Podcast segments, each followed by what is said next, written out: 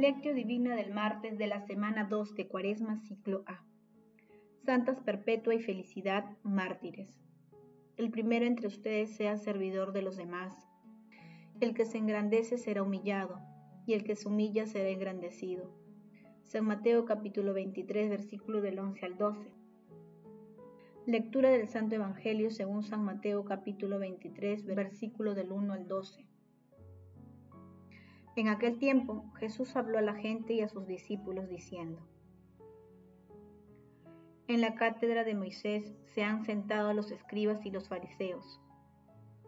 Hagan y cumplan todo lo que les digan, pero no hagan lo que ellos hacen, porque ellos no hacen lo que dicen. Ellos hacen fardos pesados e insoportables y se los cargan a la gente en los hombros, pero ellos no están dispuestos ni siquiera a moverlos con el dedo todo lo que hacen es para que los vean la gente. Alargan las filacterias y ensanchan las franjas del manto. Les gustan los primeros puestos y en los banquetes y en los asientos de honor en las sinagogas. Que les hagan reverencias por las calles y que la gente los llame maestros. Ustedes en cambio no se dejen llamar maestro, porque uno solo es maestro y todos ustedes son hermanos y en la tierra nadie llamen Padre, porque no solo es el Padre de ustedes, es del cielo. No se dejen llamar consejeros, porque uno solo es consejero, Cristo. El primero entre ustedes sea servidor de los demás. El que se engrandece será humillado, y el que se humilla será engrandecido. Palabra del Señor, gloria a ti, Señor Jesús. Según las palabras del Señor, no cesemos de velar y orar hasta que no pasemos las bienaventuranzas del más allá y nos consigamos los bienes prometidos por la gracia y el amor a los hombres de nuestro Señor Jesucristo, a quien corresponde toda la gloria por los siglos de los siglos. Amén. Simón, el nuevo teólogo. En el año 202, durante la persecución del emperador Séptimo Severo, una joven de 22 años llamada Perpetua fue arrestada y acusada de practicar el cristianismo Felicidad, Revocato, Saturnino y Segundo. Perpetua provenía de una familia rica e influyente que se había convertido al cristianismo por medio de un diácono llamado Saturno. Felicidad también era muy joven y en la prisión dio a luz una niña que después algunos cristianos criaron muy bien ante su negativa de adorar a dioses paganos, fueron condenados a muertes en el anfiteatro. Los tres esclavos fueron arrojados a los leones juntos con el diácono. Perpetua y Felicidad fueron decapitadas. El pasaje evangélico de hoy forma parte del texto denominado Invectiva contra los letrados y los fariseos, en Mateo capítulo 23, versículo del 1 al 36. Hoy meditamos los versículos del 1 al 12. Las expresiones de Jesús advierten a los discípulos de todos los tiempos, ya que siempre estaremos expuestos a recaer en los pecados que aquí se condenan severamente. La arbitrariedad de algunas imposiciones, la soberbia, la vanidad y la ostentación en la observancia de la ley la incapacidad para discernir lo importante de lo occidental y secundario y fundamentalmente la falta de coherencia entre la doctrina y la vida. Jesús demuestra que el amor nace en la humildad del corazón, tanto en su dimensión vertical en la relación con Dios como en la dimensión horizontal en relación con el prójimo. Cuando esto no sucede, los preceptos cristianos abruman, asfixian y esclavizan, sin humildad y espíritu de servicio es imposible vivir la caridad.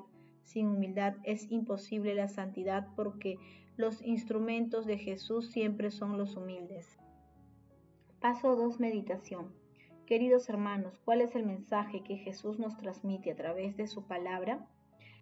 El Padre Javier Iguea López Fando nos dice, la conversión que propone la cuaresma implica abandonar la vida de pecado, en tiempo del Señor, los pecados que él denunciaba eran los que los escribas y fariseos, pero esto hay que traducirlo a nuestros días. A la luz de este Evangelio, ¿cuáles serían los pecados contra los que hoy nos podrían en guardia Jesús? Me atrevo a afirmar que uno de ellos sería el de la indiferencia religiosa y otro el de la indiferencia hacia el prójimo y otro el de la manipulación profunda en las relaciones humanas y otro el de creernos superiores a los demás e ir desobrados dando lecciones. Y otro el de cerrar los ojos ante la justicia social, que acusía en un continente entero como el africano, y otro el de creernos importantes. La lista podríamos alargarlas usquet ad infinitum. A quien es verdadero humilde le molestan los halagos, sabe que con ellos se le puede colar el demonio de la vanidad y este es un mentiroso muy sutil. Los pobres del desierto enseñaban que había que responder a los halagos con energía. Con un enérgico es mentira. No hacerlo es dejar a Cristo como Maestro y a Dios como Padre para cambiarlo por nosotros mismos. Esta tentación es muy sutil, sobre todo en quienes tienen autoridad, que raras veces se sustraen del narcisismo en el que fácilmente cae quien se abandona en la vida espiritual y cede a los halagos de santidad que a veces le dedican quienes lo rodean.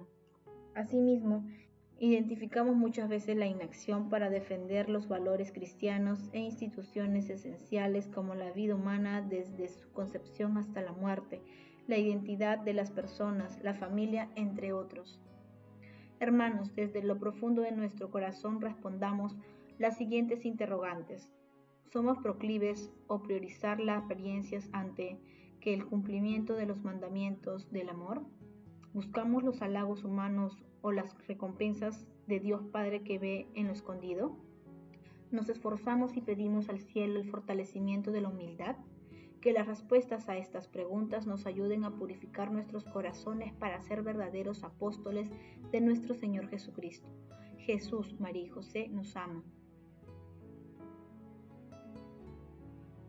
Paso 3. Oración.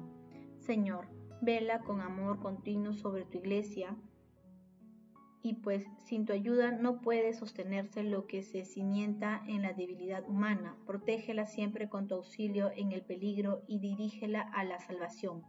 Amado Jesús, límpiame Señor, purifícame Señor, perdóname Señor, sáname con tu amor compasivo y misericordioso, y sana también las heridas que he causado con mi comportamiento equivocado en el corazón y la vida de las personas que tú mismo en tu infinita bondad pusiste a mi lado.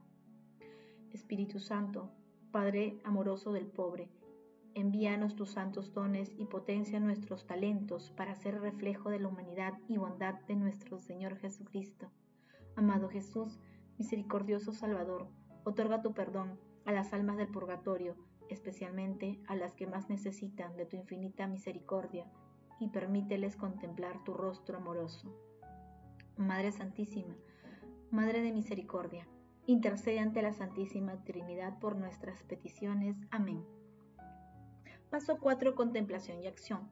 Contemplemos a nuestro Señor Jesucristo con un escrito de San Agustín. Te veo, buen Jesús, con los ojos que tú has abierto en tu interior. Te veo gritando y llamando a todo el género humano. Venid a mí, aprended de mí. ¿Cuál es la lección? Tú, por quien todo lo he sido creado, ¿cuál es la lección que venimos a aprender en tu escuela? Que soy sencillo y humilde de corazón. Aquí están escondidos todos los tesoros de la sabiduría y la ciencia. Aprended esta lección capital, ser sencillos y humildes de corazón. Que escuchen, que vengan a ti, que aprendan de ti, a ser sencillos y humildes de corazón, los que buscan tu misericordia y tu verdad, viviendo para ti y no para ellos mismos que le escucha aquel que sufre. Está cargado con fardo que lo hace desfallecer hasta tal punto que no atreve a levantar los ojos al cielo, el pecador que golpea su pecho y se queda a distancia. Que lo oiga el cinturión, que no se sentía digno de que tú entraras en su casa, que lo oiga Saqueo, el jefe de los publicanos, cuando devuelve cuatro veces el fruto de su pecado que lo oiga la mujer que había sido pecadora en la ciudad y que derramaba tantas lágrimas a tus pies por haber estado tan alejado de los pasos, que lo escuchen las mujeres de la vida y los publicanos, que en el reino de los cielos precede a los escribas y fariseos, que lo oigan los enfermos de toda clase con quienes compartías la mesa y te acusaban de ello. Todos estos, cuando se vuelven hacia ti, se convierten fácilmente en gente sencilla y humilde ante ti, acordándose de su vida llena de pecado y de tu misericordia llena de perdón, porque donde abundó el pecado, sobreabundó la gracia. Hermanos, digamos todos juntos, Redentor nuestro, admirados y animados por tus enseñanzas, deseamos renovar el propósito de seguirte, defendiendo la vida humana desde la concepción hasta la muerte la familia, la dignidad de las personas más vulnerables y indefensas. Tengamos la osadía hoy de realizar obras de misericordia con humildad, solo por la mayor gloria de Dios. El amor todo lo puede, amemos que el amor glorifica a Dios.